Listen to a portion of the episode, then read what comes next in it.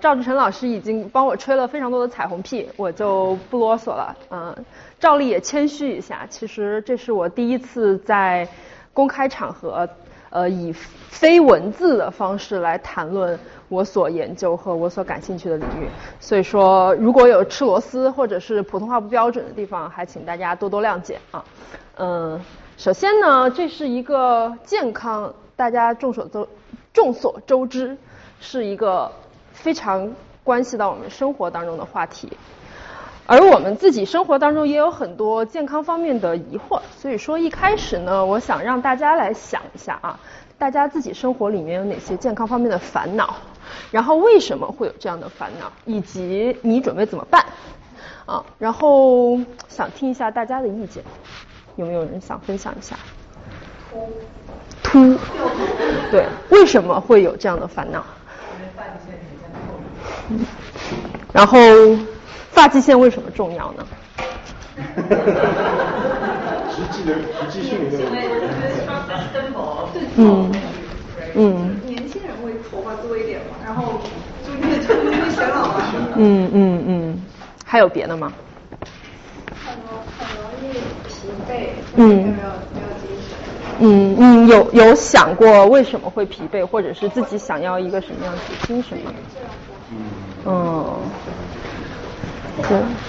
那个增肌的时候有很多的呃那个 contradict 的方面，比如说中中中国的那个健康方式讲究要养，然后西方的方式就是你要呃举铁呀去来练这个肌肉，然后要饮食方面也是中国人讲究的要清淡一点，但是你吃清淡又不会长肌肉，吃肉吃多了又伤肾。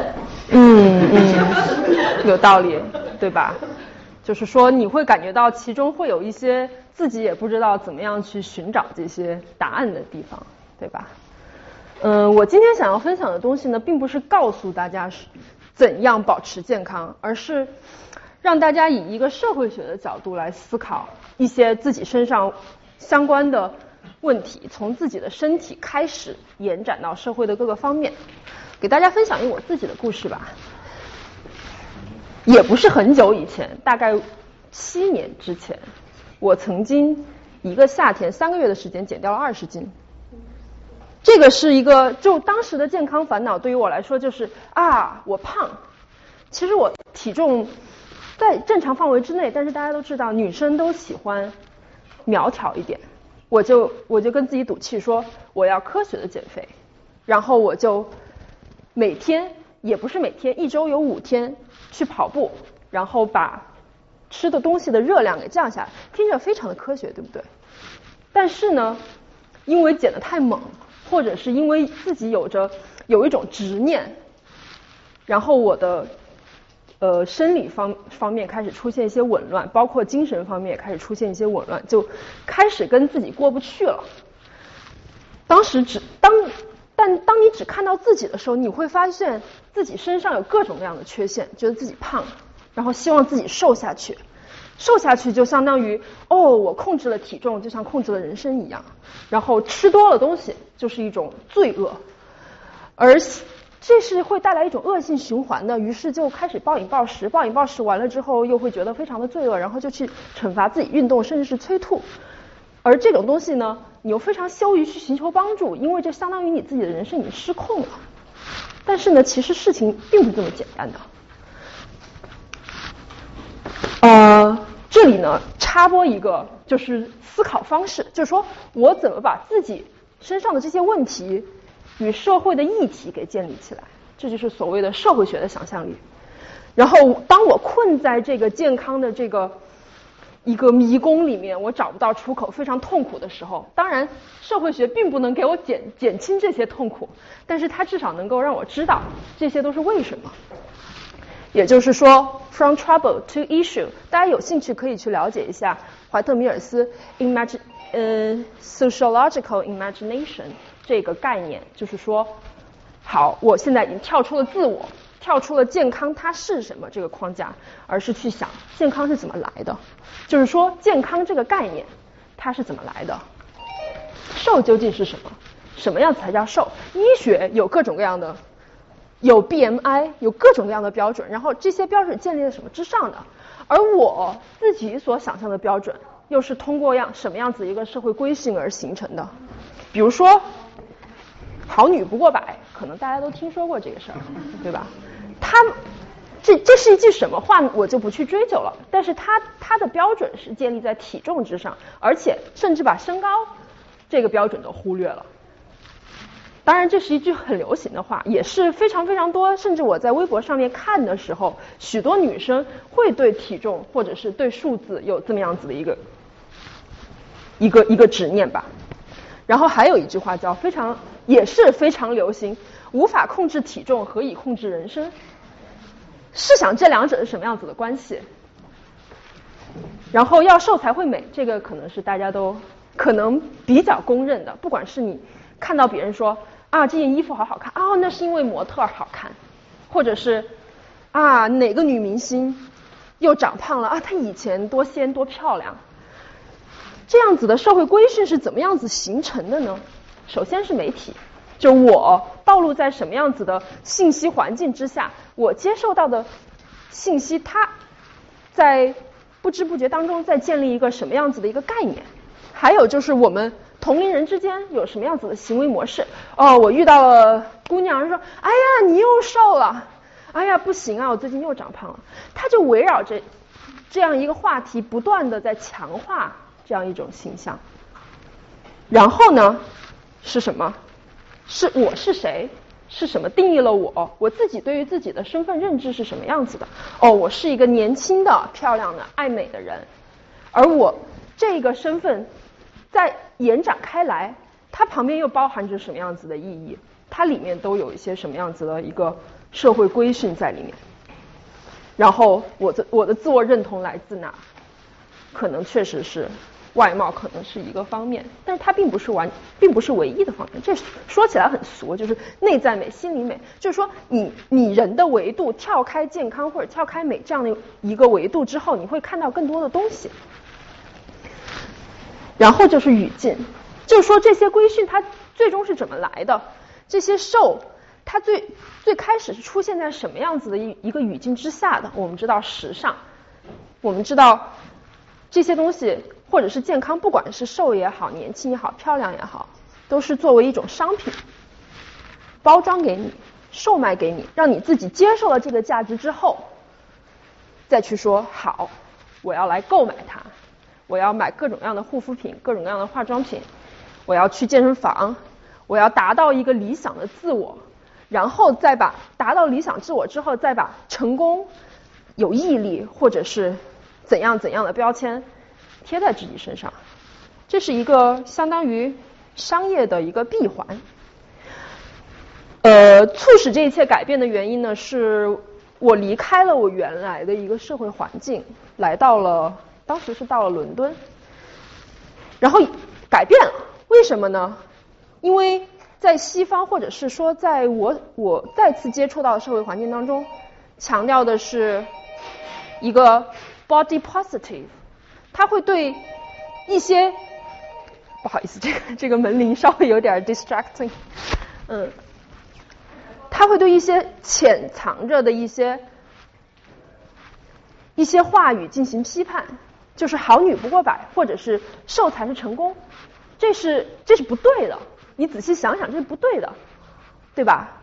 然后同龄人之间，或者是我们接触到人之间，不会一上来就啊你又瘦了，哎呀我又胖了。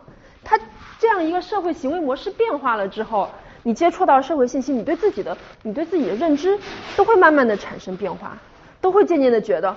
我以前包裹在健康外面的这些概念、这些标签、这些价值，通通都是可以改变的。所以说，通过这个 case，我们知道了什么呢？也就是说，我们的健康背后有各种各样的力量，它是根植在我们包括社会、包括经济、包括文化的一个语境里面在发生作用。呃，之前对。我们先来看一下吧，比如说减肥这个事情，这是全世界体重增增长曲线，后面那个曲线是 projection，就是预测。大家可以看到，一九七零年之后，不管是哪个国家，所有的国家肥胖率都在疯狂的，也没有很疯，有的国家可能好一些，有的国家像美国这样的国家是在疯狂的上涨，是为什么呢？我觉得实际上在西方国家吃饱饭这个已经是非常非常，就是说，甚至在二战之后就已经不是问题了，是人们吃的东西涨了两倍吗？我觉得大家可能平时吃吃东西也不会说，我突然食欲就摄入的卡路里就从两千变成了四千，我觉得不太能解释。哎，对，很多人说，嗯，可能会有这样的烦恼哈。大家可能会有些疑惑，然而科学是在慢慢进步的。然后大家发现之后，罪魁祸首是什么？这个呃。Overweight、obese 这两个加起来，相当于就是 overweight 没变，是因为 overweight 是 BMI 二四到三十之间，所以说这个 portion 的人没变，然后 obese 增加，obese 三 BMI 三十以上的人增加，也就是说以前瘦的人变成了超重的人，那个蓝线，然后超重的人变成肥胖的人，红线是糖的消耗量，蓝线是。精致就是 wheat，对，就是相当于精致淀粉制品的消耗量，这是一个相关，相关不等于因果。然而我们去怎么样子去看这个相关和因果之间的关系呢？呃，人们在对于糖的研究在不断的在刷新，就是说卡路里这个概念大家都非常熟悉啊，卡路里我们要吃多少卡吃多少卡，但是卡路里这个概念最早是用于暂时的食品分配的，也就是说，它是一个非常非常简化的模型。你在你在跳出来这个概念之后，去看这个概念的社会的一个 context 社会的语境，你会发现它是一个极其简化的模型。你吃下去的一卡并不是一卡，它是来当时是来计算每个人最最少需要多少食物，然后进行一个分配。当时是叫一个叫 ration，对。然而。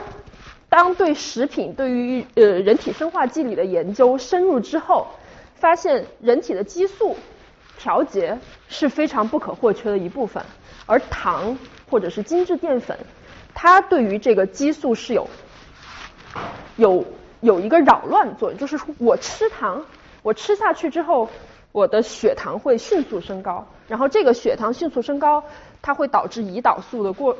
过度分泌，然后这个会让人更想吃、更饥饿，然后形成一个恶性循环。这中间的科学科学道理，呃，有很多科普作家都写过，然后这个我就不展开了，可能我也不是专家，我也说不过来。然而，他却告诉我们一个什么呢？告诉我们，就是我们所吃下去的这些东西，在我们意识到它的危害之前，就已经成为了我们日常消耗的一部分。而我想告诉大家什么呢？是让大家不要去吃糖吗？不要去吃淀粉吗？其实也不是，而是糖背后的政治与经济。就是大家吃的东西当中，为什么突然就有了这么多糖？为什么？一九呃，糖大家都知道是殖民时代的产物，以前的糖是非常非常贵重的，就是。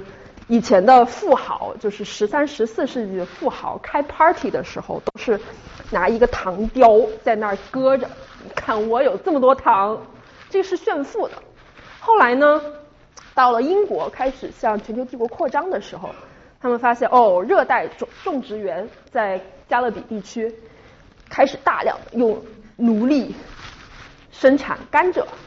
然后开始生产糖，大量的糖，然后这些糖运回英国，变成了很多工人阶，它变得非常便宜之后，工人阶级开始大量的消耗这些糖，然后放在茶里，然后加点牛奶是作为英国的奶茶，嗯，然后，然后这个时候其实消费量还没有那么高，就是大家吃的糖可能还 moderate，就是这个量 moderate，而我们看到这个糖消耗量的迅速增长是为什么呢？是因为美国。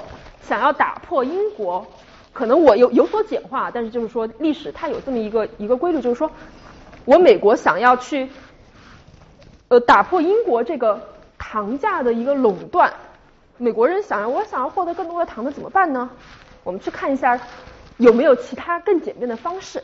回头一看，哦，我们有什么大量的玉米，美国的玉米产量非常多，而且当时是遇到什么呢？是遇到墨西哥的大量的廉价劳动力来到了美国，于是这个玉米的产量开始翻番，然后许多燃料啊，包括这些，包括饲料都是由玉米生产的。然后，然后美国，然后日本那个时候六十年代的时候有一个技术能够把玉米淀粉变成高果玉米糖浆。那个是什么呢？你你可以看一下，就是大家喝可口可乐可以看一下那个配料表，里面有一个 high 呃 high concentrate fructose，那个就是高果玉米糖浆。那个东西出来了之后，美国有这么多玉米，价格啪一下就降了下来。然后食品工业发现，就是说我可以通过那个糖浆的含量来精确的调配，就是它比糖要更好用，糖你还得还得还得搅拌，对吧？那个糖浆可以精确的控制。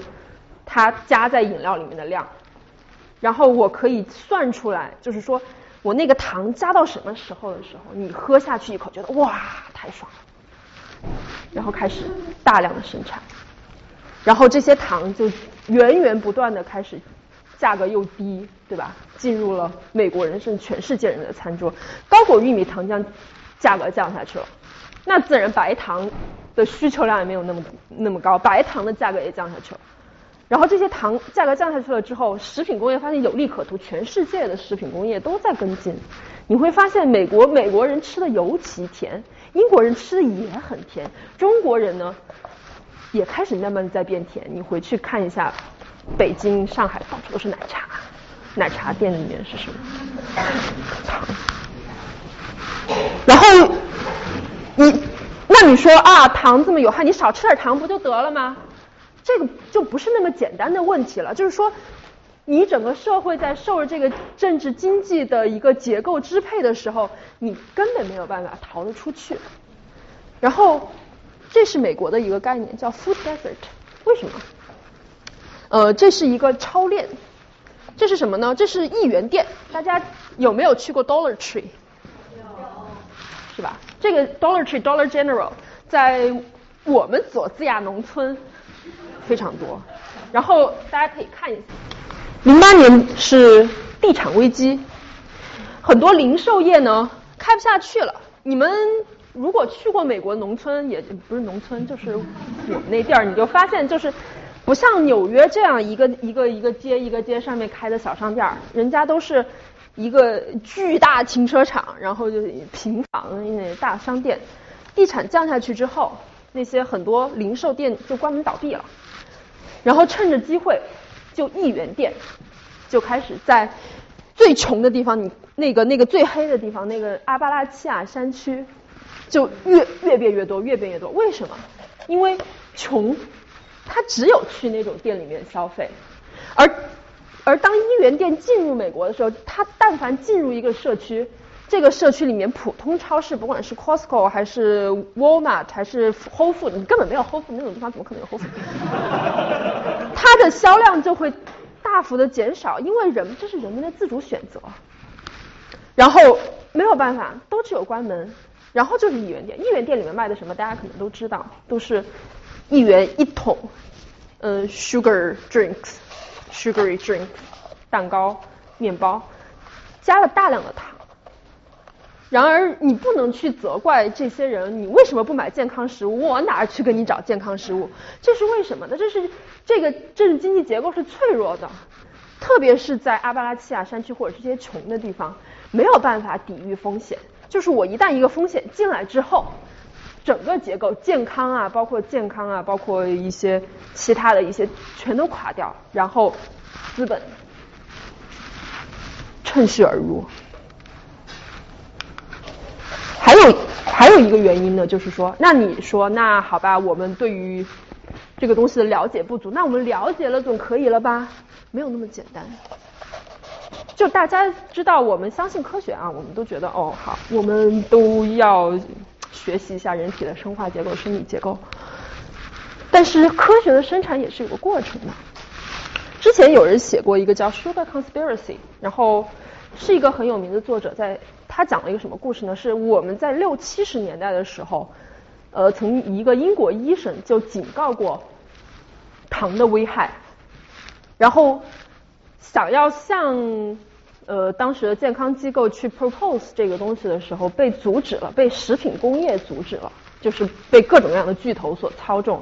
然后，然后于是科学界就在 vest interest 的一个导引下，把把矛头对准了脂肪。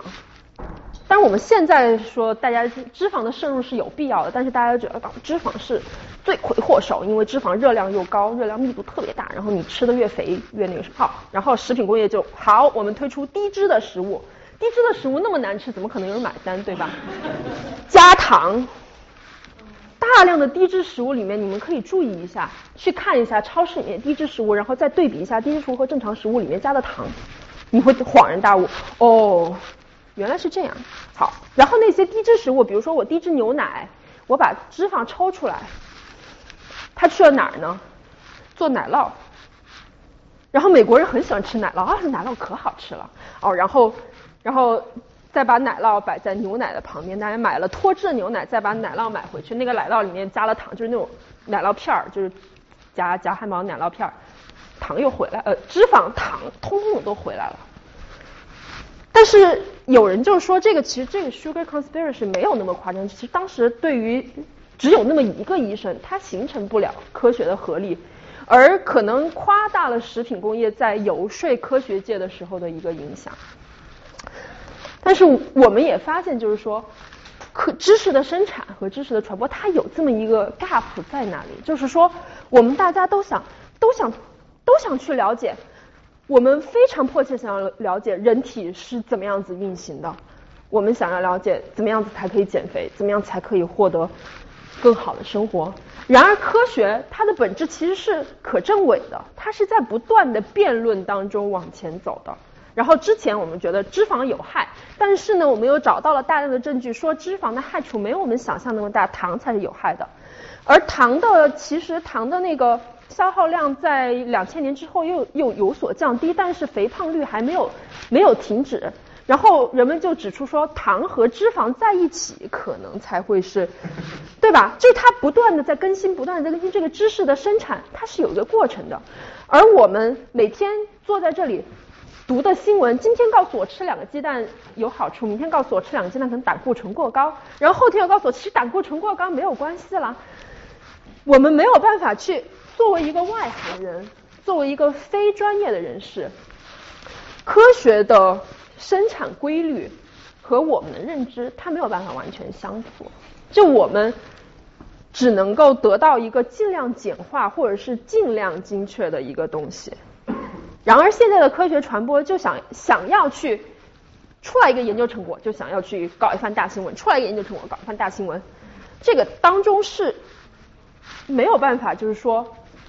得到完全正确的一个结论，方法论是没错的，科学的可证伪的方法论是可靠的，或者说大部分时候是可靠的。然而我们在接收知识或者是在形成对于我们健康的指导这么这么一个过程当中，它是有缺陷的。好，这就是我们吃糖，我们吃下了这么多糖，它背后的一些一些一些 context。然后当你们以后。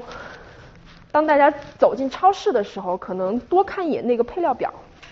好，这有有一个有有意思的地方，就是说，其实这个配料表它的这个规范的形成也是有相当相当多的拉锯战在里边的。在国内，在在国内的规范就是碳水碳水化合物和糖是碳水化合物，它是一个一个类别。但在这边，他会把 added sugar 给你写出来。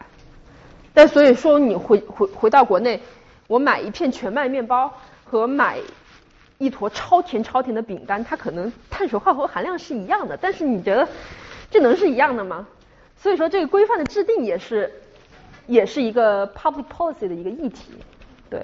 然后美国这边有有的州，你去看，它可能 add sugar 很小很小的字写在那里，悄悄摸摸的，生怕你知道了。然后有的州它就会加粗加大，然后放在那里，因为可能是州的政策不一样。我去了华盛顿州，发现华盛顿州的可口可乐零度可乐比普通可乐要便宜。为什么？因为普通可乐糖是加了税的，对。那可能对，所以说公共政策也在这里面也在角力，就是说这个我们想要了解的东西太多太复杂了，对，所以它势必会带来一些困难。然后再我们再说一下锻炼吧，对，然后大家。我们加我们说一下代糖，代糖的哦，代糖对于代糖的研究现在还不够多，我我只能这么说，就是说我我特别喜欢零度可乐，我天天喝，因为我一方面是我确实不想长胖，但是一方面我又喜欢甜的。对，所以代糖的出现，它有可能会，它影响了一个糖的消耗量，可能对于 sugar sugary drink 的那个呃消费是有所减少的。但是说现在也有研究，小规模，它没有那么大的研究规模，发现代糖也会某种程度上面打扰乱新陈代谢。但是所有的科学研究都是有。各种各样的限制，就是说我在什么条件之下对哪些人，然后产生什么样子的影响，我根本没有办法一个 title 给你讲了，说代糖不好别喝了，不是这样的。就所以说它是一个非常非常非常复杂的一个东西。我只能告诉你，现在大呃绝大部分的证，大部分吧，不说绝大部，大部分的科学研究无法证明代糖对人的实质性伤害。对，所以说大家喝喝零度，只要当水喝，我觉得都没有太大问题。但我我觉得我喝零度有点当水喝，我知道我知道会有危险，但是但是人对于糖的这么一个渴求，它是在那儿的。嗯，对。然后再来讲一讲锻炼，这个也是我的一些个人经验吧。嗯，我我现在住在亚特兰大，亚特兰大是一个什么样的城市呢？Walking 在。这个地这个桥我去过，这个 Jackson Bridge，呃，这双关我觉得在亚特兰大没法走路，它的城市不是给人行走设计的，你去哪儿都得开车。你想吃个中餐不好意思出城，我又不会开车，我天天就被困在学校，在困在 Georgia Tech，然后 Georgia Tech 又很有意思，Georgia Tech 有一个巨大的健身房。巨大，以前的奥运场馆，然后 真的，一片你们你们可以搜一下。然后 Georgia Tech 里面的少年少女都都俊美健康，但是你出了你出了 Georgia Tech，你往南边往东边一走，你发现街上 size 那个增长的这个曲线有点陡，就是是这样的，就是亚特兰大呃。从两千零四年、两千零三年、两千零四年开始，就开始在研究这个城市为什么这么胖。其中一个重要的原因就是这个城市根本不让你走路。对。然后，所以说锻炼这个东西变成了健身房专属，就是说，哦，大家必须要有钱，必须要有一个 social status 才会去跑步，才会去健身房去去买 membership。然后才会觉得哦，我在做一个健康目的。但其实是，其实你每天如果你能够走路上下班，我觉得这个锻炼量是够的，没有问题。但这个城市它不给你这样的机会，它的它的它的人行道这么窄，然后旁边这都是车，然后然后这边都是这么高的楼，你没有办法走到上面，不行。然后这个这个这个叫这个设计叫 c u d e s a 然后可能一些住在郊区的同学是住在这个里面的。他当时设计的初衷是为什么？是为了赶走那些走路的人。就是纽约的设计，这个 Great 就是让大家走路方便的嘛，而且对路痴特别友好，根本不会迷路，就数着路就过去了。然而就是说，富人会觉得，穷人住的地方才需要走路，有色人种、少数族裔住的地方才需要走路，而我们可以开车到郊区，而这些弯弯扭扭的这些这些不互通的路，就是我除了住户之外。不会有人进来走，对，然后就慢慢的、慢慢的，整个城市就变得 car dependent。然后，当年汽车汽车工业在这当中也产生了一些影响，就是说我汽车工业想要去游说政府，特别是民主党的政府去去围绕 interstate 去规划整个城市，就是十八个车道的 interstate，然后一条主街上面停车场、购物中心，就是你不需要走路的一个城市。然后他把他把运动这个东西，他把 physical movement 这个东西从你整个的生活这 context 里面剥离出来了。就是我把运动，然后再打包放到健身房，然后你平时在家里面就就做就可以了，开车就可以了。这一方面是能源方面有大量问题，我不用展开；另一方面确实它有很很强烈的健康隐患在里面。对，然后健身房是运动吗？是。广场舞是运动吗？广场舞当然也是运动。然而，它在就是说，你不会去把自己对于运动的一个概念建立在广场舞之上。你会觉得广场舞不过就是大大爷大妈在那儿杀时间，对吧？但其实它是一个对公共空间和公共生活要求很高的这么一个运动。它你不要小瞧了广场舞，运动量挺大的。你去健身房哼哧哼哧搞四十分钟，觉得要累死了，人家大爷大妈外面跳一一两个小时呢。对，你要真的要从卡路里方面去计算的话，这个广场舞挺好的。对，然后跑步也是，就是说我在健身房里跑，或者是我在城市里跑，它都对一个一个 built environment 有一定的要求，而这个东西你没有办法左右它。我选择怎么样子的街区，我想要选择怎么样子的生活，不是说我立个 flag，我二零一九年到了，我要每周锻炼三天，然后你发现你根本没，就是你无法把锻炼这个东西插到你生活的这个。每一个角色里面养成不了那么的习惯，你没有那样子的公共生活给你提供那样的条件，然后大家都坐在沙发上面打游戏，也挺好的，我觉得也挺好的，没关系，就是就是不是特别坏的事情，但是所有的这一切不完全是个人选择，对他有个话语在里面。嗯，那你觉得美国、中国有哪些正面的例子吗？哪些城市的这个公共空间是比较适合运动的？波特兰。大家有去过波特兰吗？波特兰的街特别适合走路，很小，它街区非常小，就是说我干什么都可以走着去，就不是说我我从北京走过来一个封闭小区，我沿着小区城墙走它十几二十分钟，它还是还是墙。但是在小街区，在在纽约，包括纽约在波特兰，我想要买个菜，我下楼走两步转个弯儿，啊，我想要去咖啡馆，我下楼走两步转个弯，我这些他他把这些运动这些东西他。把它给根植到了生活的这个 pattern 里面，我自自然运动量就上去了。美国的美国有些城市在做这样的一些改善吧，相当于中国的话，我觉得可能上海上海比北京要好一些。北京是一个对行走非常不友好的城市，可能也是因为它是围绕着政治中心或者是一个这么样子一个环环路的结构在在规划的，很多很多大道，比如说那个平安大道。双向八车道，它对于一个走路的体验是非常非常的一个一个一个影响在里面。就我不会想要在这个地方走路，我动不动就要让我在那儿等等两分钟的红绿灯，干嘛呢？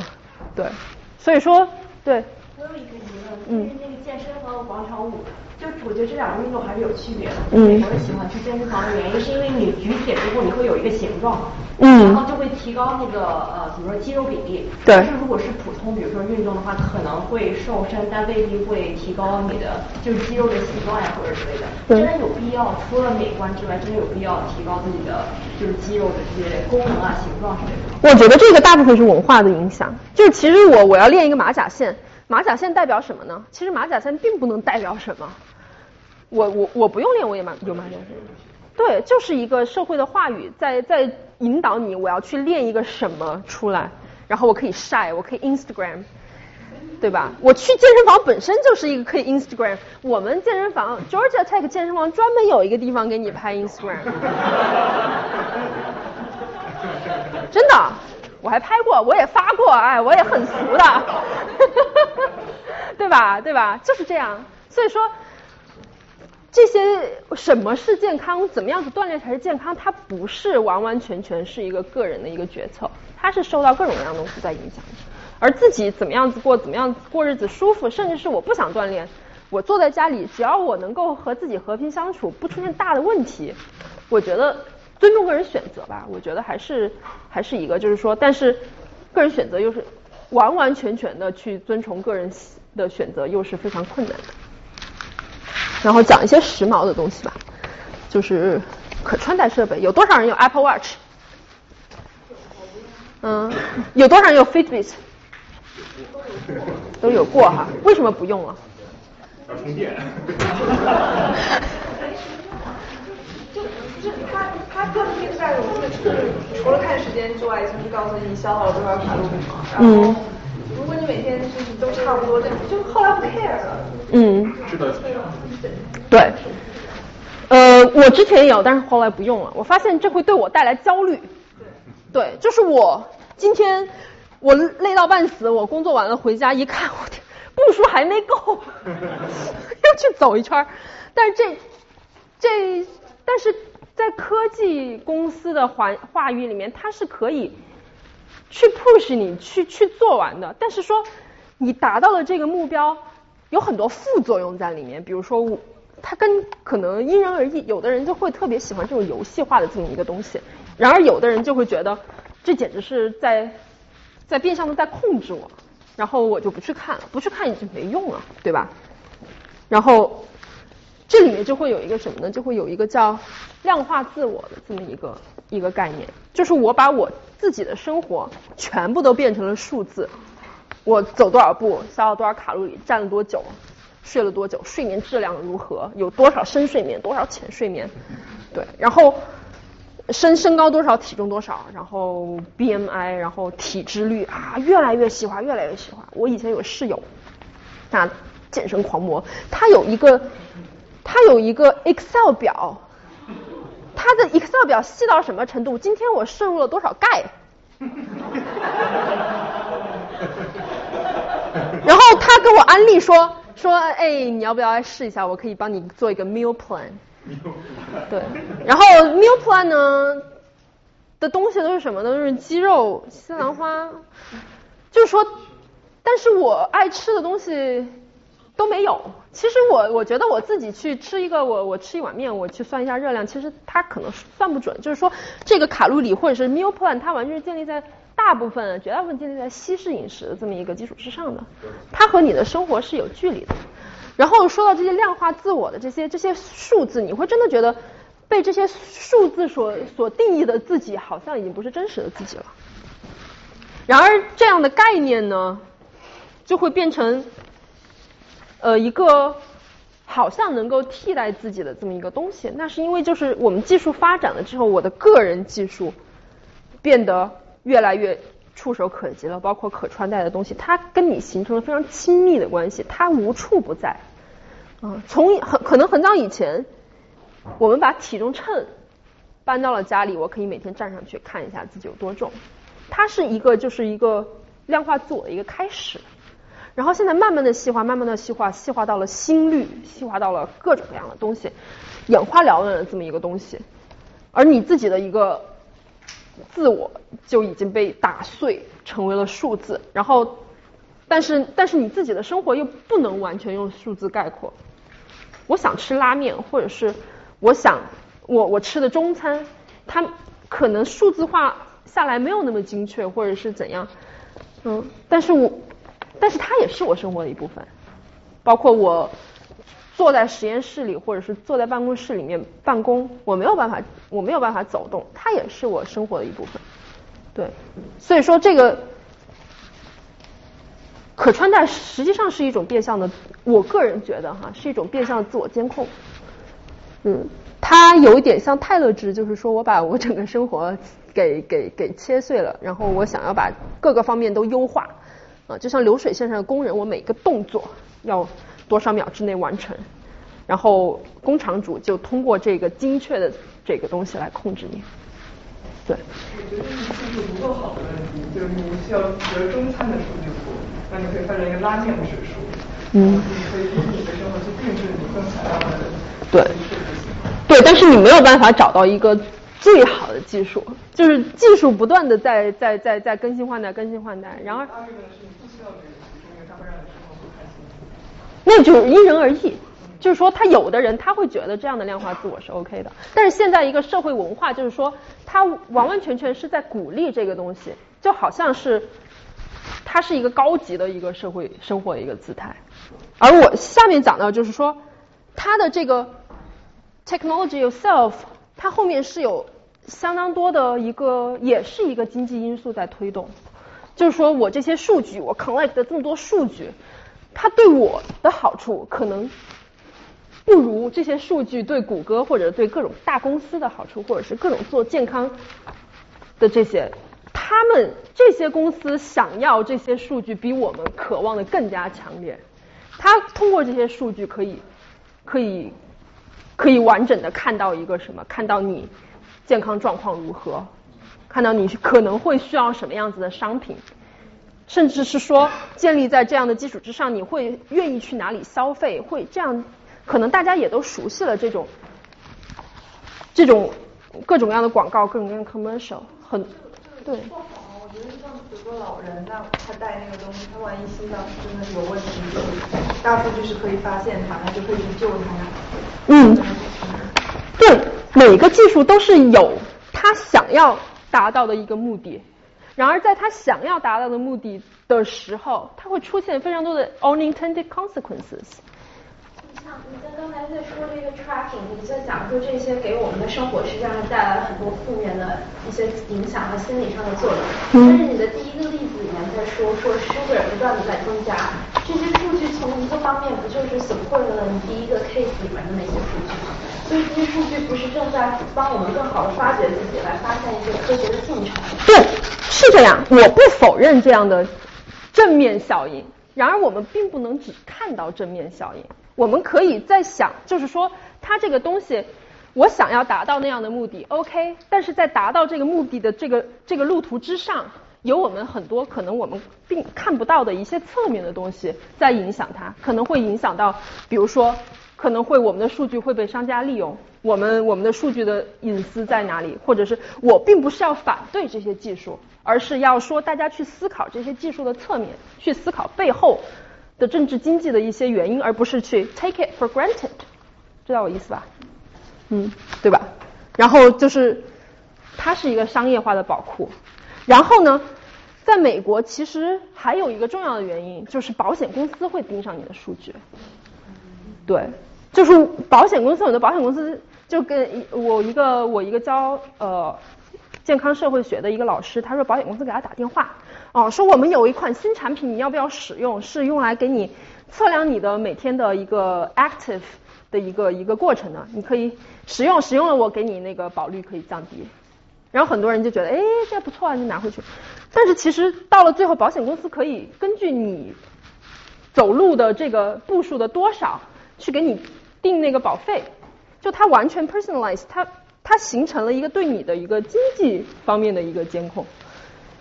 然而，这个现在监管方面可能是比较空白的，可能监管总是落后的。就是说，你的数据要呃匿名到什么程度才可以被拿拿拿过来优化？具体的很多很，其实现在很多 case 在讨论这个问题，但是说它背后。潜藏着这样对你进行一个数字化规训的这么一个一个危险，就是说它是有坑的，它并不是完完全全的 good for you，对，它在 good for you 的同时，也在 good for others，对，然后是有争议在里面，这个东西，任何技术都是这样的。就是说，技术乐观派可能觉得，哦，这个技术不好，那我用用另外一个技术去去去把它变好，或者是我我把它优化到什么样子的程度。但是在这个优化的过程当中，它又会产生一些社会社会一些影响的效应，对。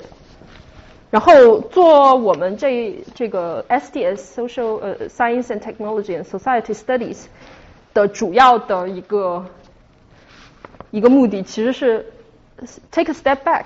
就是说，我去看这些技术的社会层面到底会产生什么样子的影响，对，所以说，我比较 critical，我我我很诚实，我对技术是是有一些，就这是这是我的职责，我要去看到这些东西，而不是说我去反对技术，反对技术是这个是不对的。你觉得这个就像说这些 data 被错误的用在了别的地方，会涉及到个人的隐私？那你觉得这个是技术的错误，还是这个监管层面的错误？所以这到底是一个问题，还是两个问题？技术和监管是没有办法分开的。就任何一个技术，一个拖拉机，它停在拖拉机棚里，我可以说它是技术，它是中立的。但是你拖拉机不可能停在拖拉机棚里，一定是人去在开它，它才会成为一个使用中的技术。对吧？技术永远是要被使用的，要被使用一定会涉及到人，一定会涉及到它背后的社会经济政治结构。我没有办法去单独的看这个技术，这个技术 reduce 到层面可能 wearable reduce 到层面，它就是一个壳儿，里面装着一些芯片。那这个壳儿和芯片，它这个技术，我怎么样子去评判它呢？我没有办法去去评判它，我必须要把它拿到应用的场景当中，而我拿到了应用的场景当中，它必然就会有各种各样的社会后果，对对吧？或者是甚至是说，技术本身它怎么样子被生产出来的，这个技术的特质也会决定，也部分决定或者是影响。它对于社会的一个一个结构的一这么样子的一个影响，比如说现在大部分的大数据，它是潜藏它的使用大数据的这个原理，它是潜藏着一个什么样的危险呢？它会呃它会放大现有的 bias，它一定会，就是说这个技术是只要使用它，它这个技术的特质一定会导致它。因为大数据都是从现有的数据里面 track 出来各种各样的 pattern，它一定会导致，就是说，所以说对于大数据的使用，需要 take a step back 去看它的这个特质本身，会对这个政治经济或者是呃有一个现实的结构在里面，对，所以就是说技术本身它也是有可能，它是和它的它的这个使用的一个结构是也是也是分不开的，对，但是我们不能说大数据不好。我们不做价值判断，我们只是只是放在特定的 context 里面去判断它有可能带来的影响。对，对，然后比如说，好，那我们讲回保险公司啊，有的时候也不仅仅是保险公司，有的时候还可能是你的雇主。很多 employer 现在也开始在让自己的员工使用各种各样的东西。最明显的一个例子是 Uber。Uber 可能大家没有开，有谁开过 Uber？都做过 Uber 对吧？没有开过 Uber。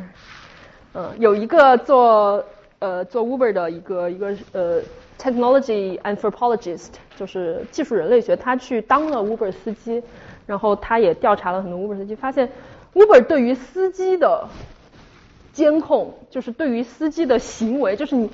转了一个急刹车，或者是你踩呃转了一个急弯，踩了一个急刹车，它都是有监控的。然后你的司机的所有的行为都会被记录在案。可能你想想象看啊，好像是有道理，我可以优化它。但是，但是这对于一个个人的怎么说呢？我说剥削可能不太好，对吧？但是对个人的监控是到了自己的无法。我自己都无法去左右，或者是我作为一个司机，我的权利是没有办法，我没有那样的权利去影响一个算法或者是一个大数据或者是一个监控在在我身上形成的一个一个一个力量，就是是渺小的，对吧？然后，所以说这后面有一个什么危险呢？就是我们当我们拥有了这些技术之后，我们当然我们自己对这些健康。都有更好的认识，而很多时候我们会听到这样一个声音，就是说，都是你自己吃多了，你要算一下你自己的卡路里，嗯，对吧？都是你自己走的路不够多，你现在有了这么多技术，你自己可以看啊。然而就是说，我们把这些东西都变成了一个自我的一个一个。怎么说呢？就是我们对于自己的认识，我们对于健康的认识，全把这些责任全部都放在了自己身上。就是我去，我必须要去知道，或者是我最好要去知道这些事情，变成一个健康专家，变成我拥有了这些东西之后，我包括吃的东西啊、穿的东西啊，我自己变成好像能够掌控自己的生活，但是同时也在承担这些抉择。带给我的风险和责任，而健康这个东西说到这儿，就是说自己到底是不是健康的核心？就是说，公共健康这个词儿可能大家都知道，对吧？公共健康最开始是最开始是什么呢？最开始是因为霍乱，因为霍乱就是一种病菌在水里传播，然后我喝到了不干净的水之后。我就会生病，就会狂拉肚子，然后可能一两天就挂了。啊，当时医疗医疗水平不够高，一两天就挂了，然后非常可怕。但是当人们不知道这个背后的原因的时候，或者是当人们不知道，就是说对这这这个东西的了解不够多，他的知识到不到那个程度的时候，会觉得霍乱都是在穷的地方传播，在脏的地方传播。然后这些卫生习惯不好的人，或者是这些穷人，他就会得霍乱。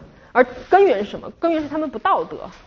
这个是你在美国就会这样觉得，基督在惩罚你，然后就会有这样一个一个概念在里面。然后是有一个叫约翰斯诺的医生，John Snow，嗯，He knows nothing。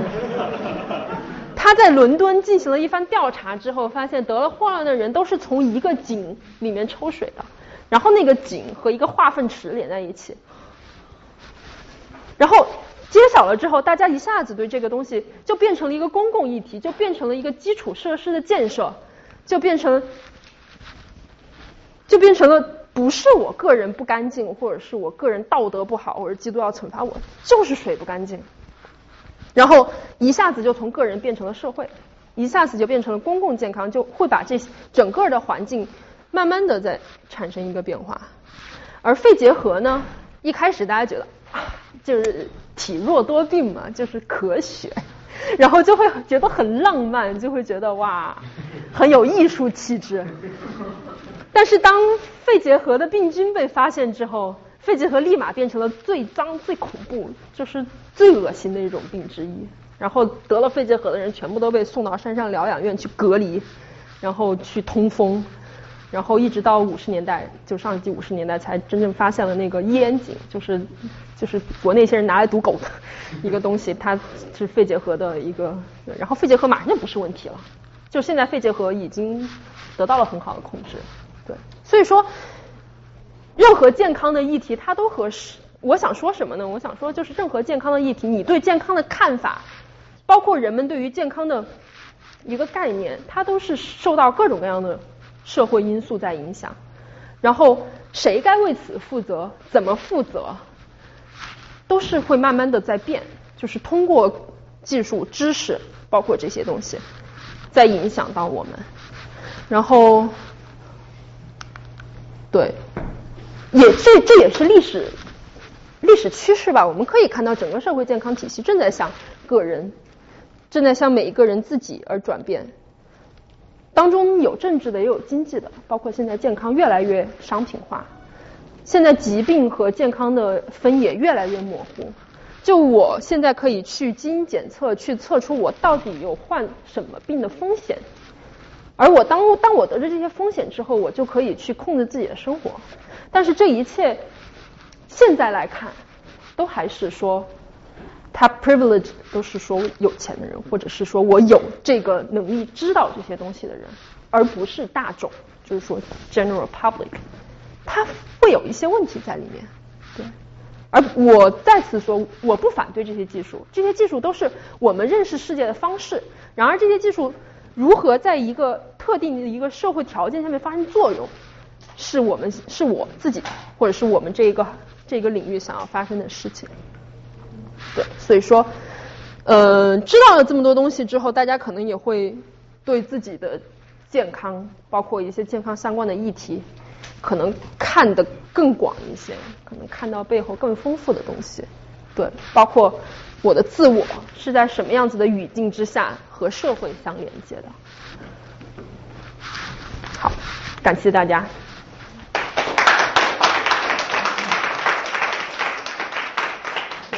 哦，我特别喜欢讲的一个东西就是说，呃，补充一下，就是一个 anecdote，就是说，好，那我们知道可能吃的东西对社会有影响，那除了我们自己少吃之外，还有什么样子的途径呢？就是说，社会可以以什么样子的方式来规制呢？在英国啊，在有一个特别有意思的一个小细节，就是在英国你在酒吧里面，你是你买半杯酒，比如说两磅，然后。半个 pint，half pint，然后一个 pint 必须不能少于四磅，就是说我不可，就是他他鼓励的是他他限制的是什么呢？限制人们用更便宜的钱去买更多的酒，然后他就把这个定价给限制在那个地方，就我进去，我喝半杯也是两块钱，喝一杯四块钱，那我先喝半杯，说不定我喝了半杯之后就不想喝了啊。但是说如果没有这个定价，那我反正我卖一杯酒也是卖，卖一桶酒也是卖，对吧？然后我半杯两块，我一大杯三块，然后很多人一走进去，好，我先来一大杯，然后喝酒就喝下去了。然后英国 alcoholic 特别多，街上全都是，嗯，然后这个定价策略就是公共政策的一个侧面。他为什么？然后英国呢？他为什么会去思考这些东西呢？而不是交给市场来办了？因为英国的健康 NHS 是国有，每个人的医疗都是免费的。就是虽然它很慢很烂，然后经费不足，但是健康的责任很大一部分是由国家在承担的。所以他必须要去考虑这些事情。我喝出了这么多 alcoholic，你来找我治病，那还是我花钱。对，所以它有一个政治经济的逻辑在背后。对，对，这是刚刚想到补充补充了一点，就是说可以怎么怎么样子去思考。我也不知道，其实很多事情我们也没有办法。我也不是学 public policy 的，但就是说，嗯，跳出来自己所在的一个地方和习惯的视角去看知识、技术与我们个人生活之间的关系。对。有什么问题可以？啊，我试着回答，因为我现在就我我坐一下，嗯，对，我可以探讨，我觉得都是没有没有 fixed answer，我也不保证我真的能够嗯回答到什么样子的地步。嗯，我是今天早上刚健身完，但我男朋友呢是一个 overweight。刚刚你谈的是自我对健康的认识，那对他人应该怎么看呢？因为我自己很追求健康，我男朋友 overweight，是应该包你要有喜你要有一个健康的 lifestyle，这个是很让我困扰的一件事情。嗯，我个人是这么看的，就是说一个人他对于对于是否 overweight，或者是对于体重的这么一个。哦，对它，它它的科学科学依据是什么呢？它是通过一个那个 norm curve，就大部分人都落在这个 norm curve 里面，对。但是有的人可能他爸妈就 overweight，那那你他他比一般人更加容易。有的人什么喝水就胖，我现在在喝口水，喝水就胖。有的人吃什么都吃不胖，所以说他的体重。它不能完全体重是一个统计数字，它是一个完全简化的一个一个标准。任何任何科学模型，任何任何健康模型都是简化的。然而你就是说它对大部分人起作用，但是总有一些人他不落在那个 curve 里面，嗯，对吧？然后包括现在美国走在街上，我我走在亚特兰大街上，那些那些体重与我两倍的胖子。我我更我不能去 blame 他们，就是懒，就是不健康，就是怎样？他们从小可能就生活在 overweight 的家庭里面，吃到的东西就是那个样子。然后青少年时期长胖，他的脂肪是脂肪那个叫什么？脂肪细胞的数量在增加，而我们成年之后的长胖是脂肪体积在增增加，而不是数量在增加。所以这是有科学依据的。我在微博上看到，我以为假新闻。因有科学，就是青少年肥胖是很重要的一个健康指数。就我说，它这个数量增加，这个也是有所简化，但是它就是说青少年时期的肥胖是更难减的，对，更难减也更难保持的。这个这个是客观事实，对吧？对，然后，然后所以说你走到一个胖子前面，你看到了他，你不能马上说你他妈又懒又胖，你没资格跟我讲话，不是这样的。对，你要退一步去看他他的生活当中，可能他压力压力大，工作忙，每天只能吃盒饭，点外卖，很多很多北京 CBD 的加班狗都是这样的，然后。各种各样的因素在决定他自己，然后最后落到自己的意愿，就是说我要怎么样子去保持一个相对健康的一个 pace 在那边。然后我虽然有一点点 overweight，我虽然虽然肚子上面有一点肉，但是我我的生活条件在在我生活条件允许范围之内，在我基因的这么一个影响之下，我去跟他和平相处，我去我去向好的一个方向发展，而不是说我一定要追求我的数字要落在哪个 curve 里面。对，大概是这么样子一个情况。至于你如何跟你男朋友相处，这个我就不知道了。嗯，就你讲的这些社会规训的问题，我觉得在中国好像特别少被讨论。方面有看到近期有这样的趋势，或者政府方面上嗯，我个人觉得慢慢的在起来了，就是说，嗯，社会方面，因为可能也跟文化有关吧。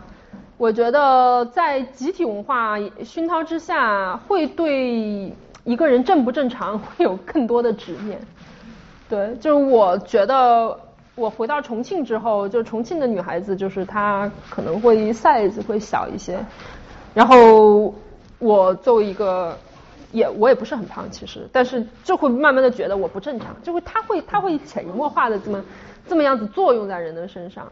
对，然后现在也慢慢的开始有这样的讨论，包包括去去去鼓励不那么瘦的人也去追求健康，或者是去，但是还是我觉得相对落后一些，就是说他的讨论没有达到呃 public discussion 的程度，可能也是因为中国可能肥胖还没有那么严重，就是说。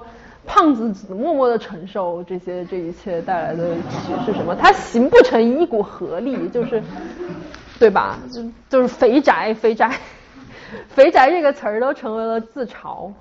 当然也有部分，我觉得有可能会有文化原因，就是说中国或者是东亚文化对于正常可能有过于严重的执念。比如欧美，他这样的思潮是由谁开始的？真的是因为胖子被压抑太久了？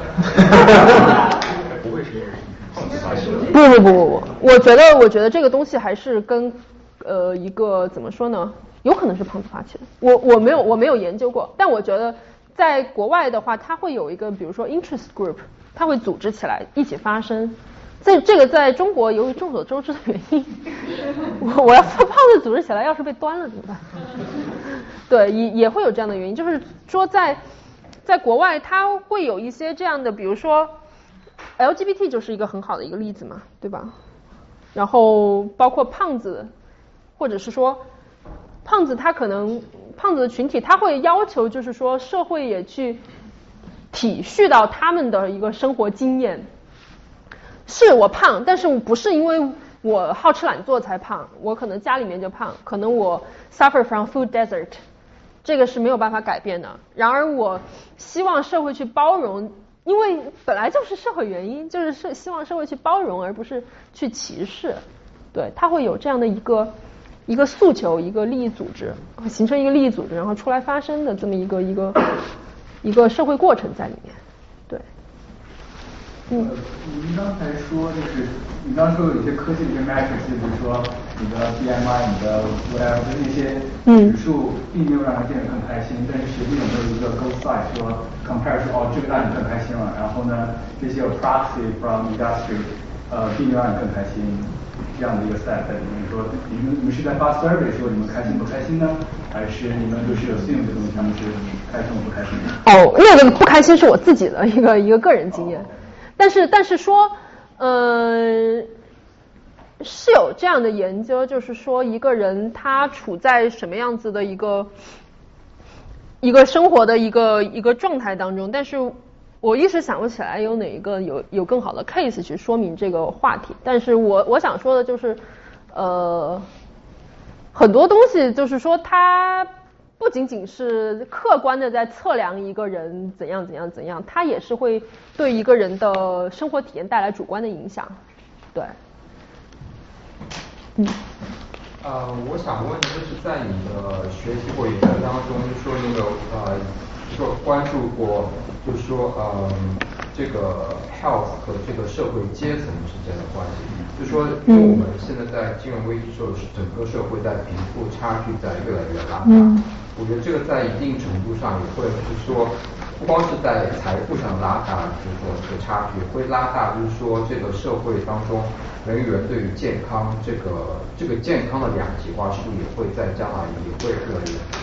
呃，social justice 是研究健康问题非常非常重要一个 metric。呃，一个一个一个一个 field subfield，然后相当于现在有几个特别，一个是 gender，一个是 social justice，就是这两个视角其实非常重要的，就是包括现在对于社区的研究，穷人住在什么样子的地方，富人住在什么样子的地方，他们他们生活的地方是不是有足够多的健康措施，有足够多锻炼的空间，然后。是挺不乐观的，就是特别是在美国，嗯，特别是出了纽约之后，也不是开玩笑的，就是说会有这样的研究，就是包括现在对于 walkability，就是说一个街区适不适合走路的研究，也是有隐忧，就是说我适合走路的地方，它的房价会更高，因为大家会选择去住那些地方，特别是有的人喜欢跑步啊，想要想要有 social life，它会在价格方面。去去把这个地方的街区的价格推高，然后导致穷人更加没有办法住在这样的地方，然后包括出来之后更加不安全，不安全就不会在街上走，它是是有一个复杂的一个作用机制在里面，而现在的研究非常多，就是说 social justice 和 health 的研究，呃汗牛充栋，对，然后都在寻找解决方案，但是现在也没有特别好的解决方案，我个人觉得，对，嗯那边。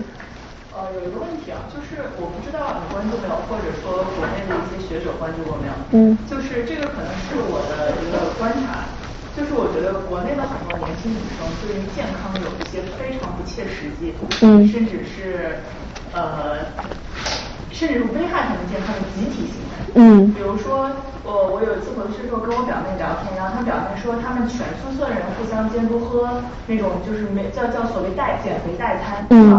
就那种营养，我我闻了一口想吐。嗯。不是酸的，是酸的就是健康的，我自己二我自己喝酸的。但是他们 的的配比是他的 goal 是说，我希望能够你只喝酸的能满足你所有的营养上的需求，但是他喝那种东西是为了让自己进入一个 malnourished 的状态。嗯。所以他是。全宿舍的人互相监督对方，让自己进入营养不良的状态。嗯。然后我说，那你们这样，他说没有啊，我们周围所有人都喝这个代餐，要么在喝代餐，要么大家在缠着那个什么玩意儿，缠着那个，嗯，对，缠着什么瘦子蜡，然后这样稀奇古怪的东西，然后或者是大量脱水，大量催吐，嗯，就是每次都非常开眼，就是大家就是又好一个自虐的方法。是。而且一打开小红书，大家互相推荐的，就是催吐怎么能不让手抠出个洞？就是像这样的经验都会有，然后我觉得就是呃，这种这种东西在国内也是一个有研究有有，包括营养学、社会学的研究都有，就是一个小群体，他是怎么通过各种各样的手段在互相加强这样不理智的行为，或者是说对健康有危害的行为。而我你不知就是有我我有一个算是认识的人，他去百度催吐吧。有一个这么样子一个吧，去研究里面人的一个行为模式，他们之间怎样互互相互相去，甚至是说去去把那个催吐以兔子那个吐来代替，去去减轻自己的罪恶感，真的是让人大开眼界。我觉得你说的对，但是这个就潜藏一个什么问题呢？就是说我们的行为是会严重的受到。周围社会我们接受的信息，包括人之间互相互相互动的一个状态的影响，而它一旦形成了一个自洽的一个东西之后，外面信息很难进去，你根本拽不出去。就是说，它是一个非常可怕的一个行为。而背后呢，就是说我一些不良商家也好，这样商家那样商家也好，甚至是说卖正常饮食的商家，比如说，嗯。呃，有一种有一种降压糖叫阿卡波平什么的，然后很多减肥的人拿来吃，吃了之后就它是降血糖的，但是你血糖正常，干嘛去降它？是吗？我不知道，忘记我忘记名字了。我我我也是知道这么一个，就是说在这么样子一个社会氛围当中，其实正常的东西也会被扭曲。还有那个奥利司他不也是吗？就是其实没有没有体重那个 concern 的人也会大量的使用。对，因为我我我其实觉得这个问题不是说这个这一就是你表面的那个组正不正常，而是我觉得整个社会构建的一个一个，包括我觉得健康这个 term 也是社会构建出来的。什么情况下才是这样？为什么这个东西就是好？为什么生了病就是坏？是。对啊，包括现在说我们就去练马甲线、去练 muscle 这个东西，我觉得在我有一段时间，就其实是我在英国的时候，我就疯狂的练。嗯。就是。对他会。然后你会强加给自己说这个是对的，这个是对的，然后我才会去疯狂去做这一件事，不是说。人对于他，他也会就是说，你在一个小团体当中，也会对你在呃他的社会互动也会影响到你对媒体信息的接收，就他会不断的强化。就我在这个小团体当中，我就会不断的受影响去订阅那些所谓的健康的信息源，提供减肥信息源，然后我接受的信息大量的是经受过我自己的一个一个一个有意识的筛选在里面。对，所以说它是几层宏观的，然后微观的，然后微观的个人，然后中观的就是我们团体之间各种各样的信息，各种各样的行为模式都会对人的行为造成影响。有的时候影响大，有的时候影响小，但是有也有一些好的，比如说互助小组，这样这样可能会正向的去去。去鼓励这么一个一一个东西，然后去打破这么一个恶性循环，对，也是对。我觉得瘦和健康是两码事儿。对，是两码事儿。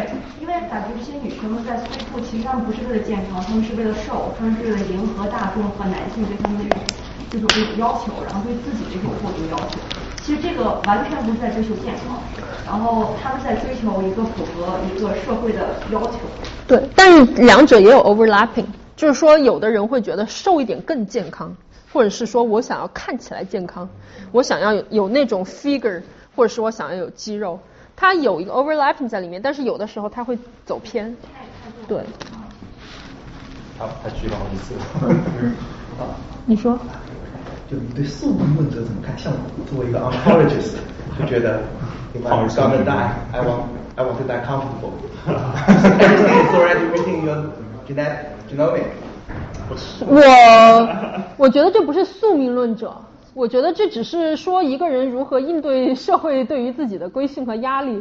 就有的人就是我感受到啊，我这么痛苦，我受到了这么多东西的支配，其实是我一个心理的一个模式在如何去消化这些压力。它是一个处一个一个就是什么？看过太多。对，但是从社会心理学角度来讲，这也是一个怎么说呢？一个 respond to the social pressure 的一个一个态度，就我消极一点。对，这也是这这是因人而异的。对。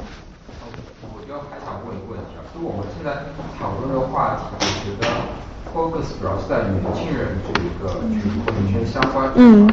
但其实中老年人，尤其是我们的。父母这个中老年人，尤其在中国，尤其关心这个呃健康问题。当然，可能在中国的语境下，就是通常以养生的方式出现。说家里就经常会在微信上看到，就说父母转发或者是分享这种养生十八条之类的。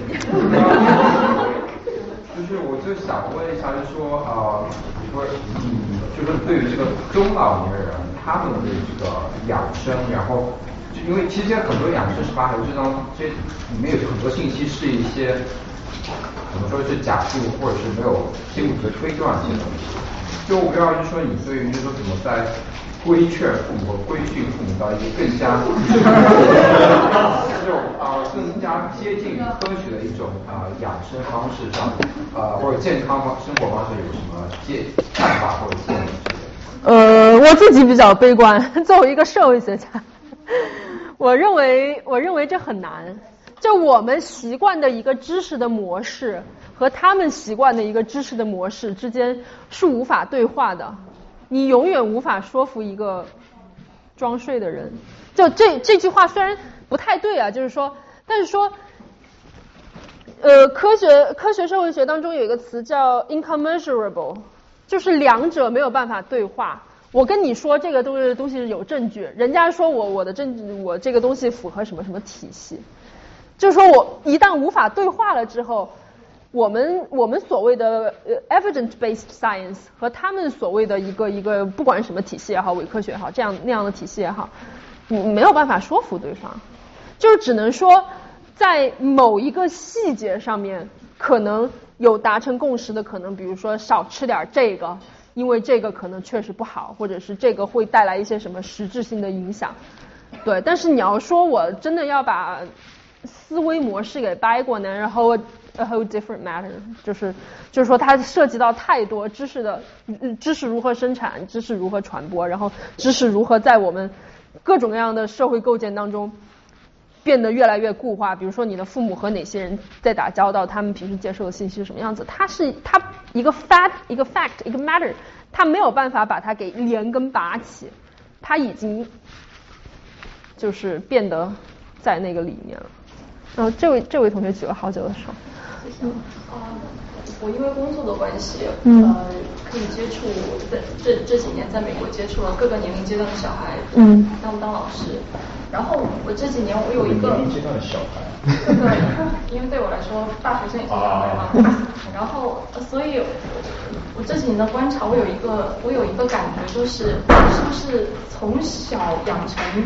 呃，很比较好的饮食习惯，长大后会更容易呃，即使在外部的压力呃或者生活环境发生变化，也可以更容易的保持一个更健康的一个饮食习惯。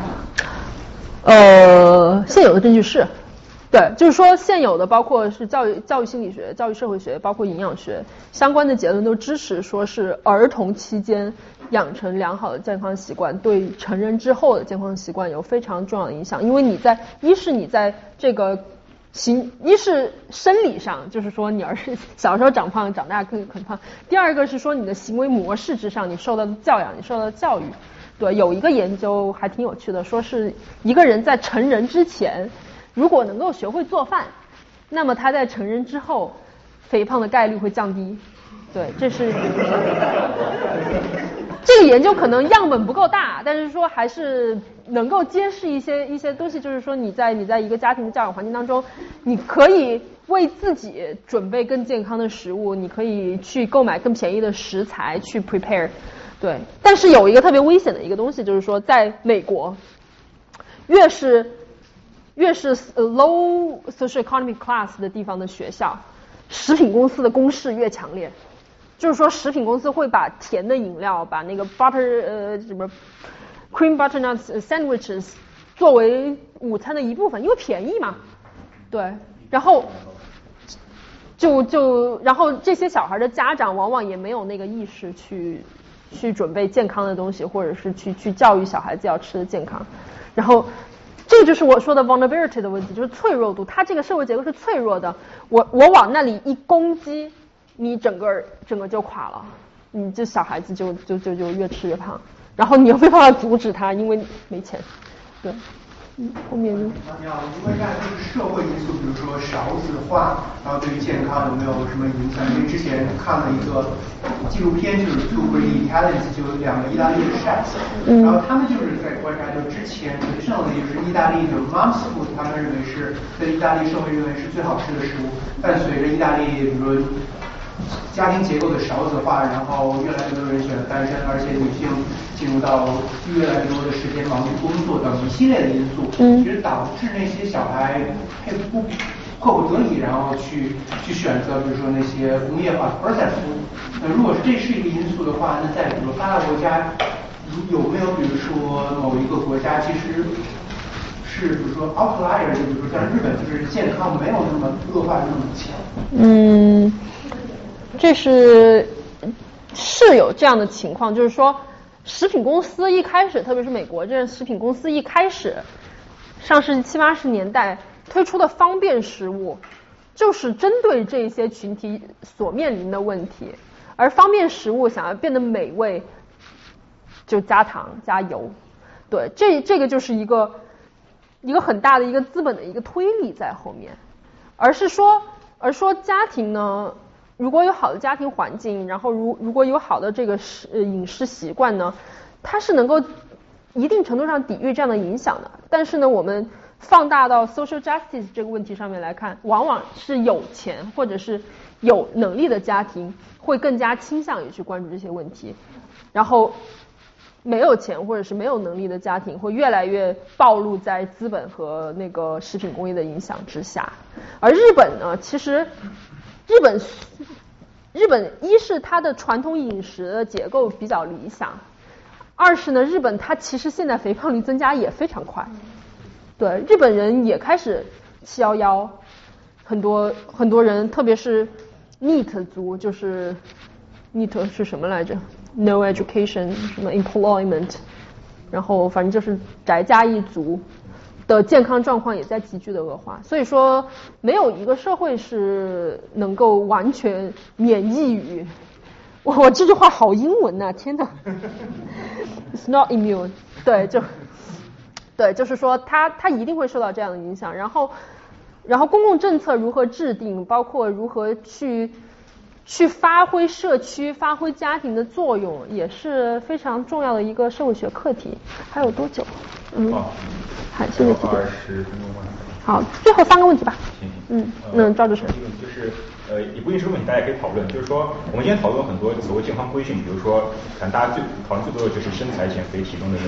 但是听了，我觉得听了半天，不是一个健康规训，而是个外貌的规训。比如说，你可以说我为了减肥是因为瘦，是因为为什么？因为科学研究表明，这个体重和这个比如说冠心病等等是有很高的相关性的。那么，听上我还在说服自己，我瘦就可以健康。但事实上，你可以完全可以有另外一套逻辑，就是说，好，我保持一个体重不变，那我更应该去关关心我的，比如说血脂、血糖的这个一些，因为它们更更直接的影响到我的这个。呃健康，他们是更直接性健康标准，但是听起来好像呃现在很多做法，我不是为了让自己变得更健康，而是让自己变得更就外观，就是说外观上变得更好看。比如说我可能作同样作为一个体重一个体型的人，我是不是三高更不关心，只要看上去瘦就可以了。所以甚至会出现像刚才思雨说的。就是你做的一些看上去让你更健康，但其实在危害你健康的一些事情。对。那么就是我注意提这个，是因为我在想，它背后的原因可能不仅仅是就科学或者说这工业对于健康的定义那么简单，它可能更多是社会的一种外观歧视。嗯。就是说有没有这样的研？因为我我知道有这样的研究，就是他们采访了很多做这个整容手术的人，他们做完了之后，他们的整个收入水平是上升的。嗯。说明这个社会的这个对外貌的这个这个。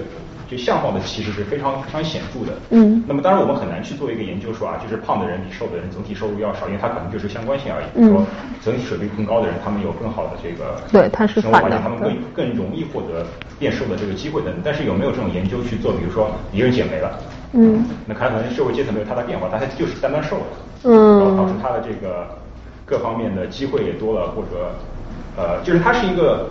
就就我所我想表达一个概念，就是说我们在讨论这个健康规训，我们要把它区分成真的科学意义上定义的我一个一个 whole wholesome 的一个健康规训，还是很狭义的一个外外貌规训，或者说身材规训。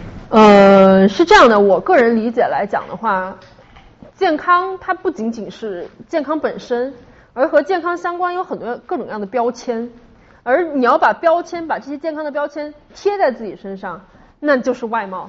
对吧？我健康，我瘦，我有肌肉，那就那那我我怎么样子去体现它？怎么样子去告诉别人我很健康？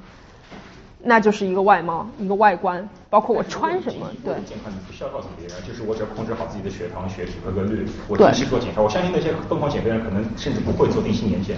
对对对，是是有你说的这样的问题。我觉得我没有看到这样的研究，但是我觉得肯定有。所以我想说的就是当。包括是这个 SDS 的这个研究，他们是否需要把这个问题给区分开对待？就是外，我觉得外貌的一个对一个规训，还是一个完全基于健康的一个规训？我觉得很难去区分它，因为对于健康的规训，其实它和外貌是相关的。就像就像我刚刚说的，它它很多健康相关的标签，就是说我去跟人交流健康，我去跟人谈论，我去跟人展示的时候，它一定会贴在贴在外面。就是说，它两者很难去把它给，而且而且说到各种各样的指标的话，哈，指标它其实预示的是一个风险问题，对，它是一个风险，它也是一个 curve，就是我可能在这儿，但我健康，但是或者是它它意味着什么样子？它它也不是一个完全能够去 tell telling 你去说我健康或否的这么一个东西。所以我个人觉得是是有一些一些 nuance 在里面，但是确实是有这种东西。比如说外貌相关的，我觉得一定有，但我自己没有没有去深入的去探讨过。嗯，可能回头下来我探讨一下，可以写篇文章。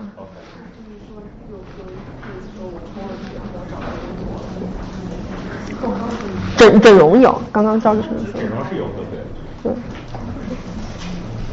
对，但是现在对于肥胖减肥的研究，就是说超超超级胖子减瘦了之后很难有就是保持的，就是说，其中有一个研究是在追踪什么呢？在追踪一个减肥真人秀，然后有很多两百多磅的胖子减瘦了之后，然后反弹了，然后你去问那些胖子，很多人他小时候。遭受了心理上面的折磨，包括包括性虐待，包括这种各样，他吃是他的一个逃避的一个方式，他没有办法 get rid of it，那就是就是说他减肥是好，但是它只是一个层面上面的，你你一个人人是人的生理心理有很多个层面，你没有办法去去逃避心理层面所带来的一些东西。对，最后两个问题吧。嗯。还有快速问题，就是说，嗯，我们之前讨论的更多是就是你对自己身体，呃，让它健康描绘的多。嗯，我想问就是说，社会在规训我们对其他人身体健康要负的责任的时候，我想知道，嗯，学界或者是社会上大众是什么样的看法？嗯，有两个例子，一个是就是关于在公共场所。要不要吸烟？能不能够吸烟？嗯。因为这涉及到就别人吸二手烟的问题。嗯。第二个呢是呃关于高龄产妇的问题，就是说到什么年龄是女性最适合生产？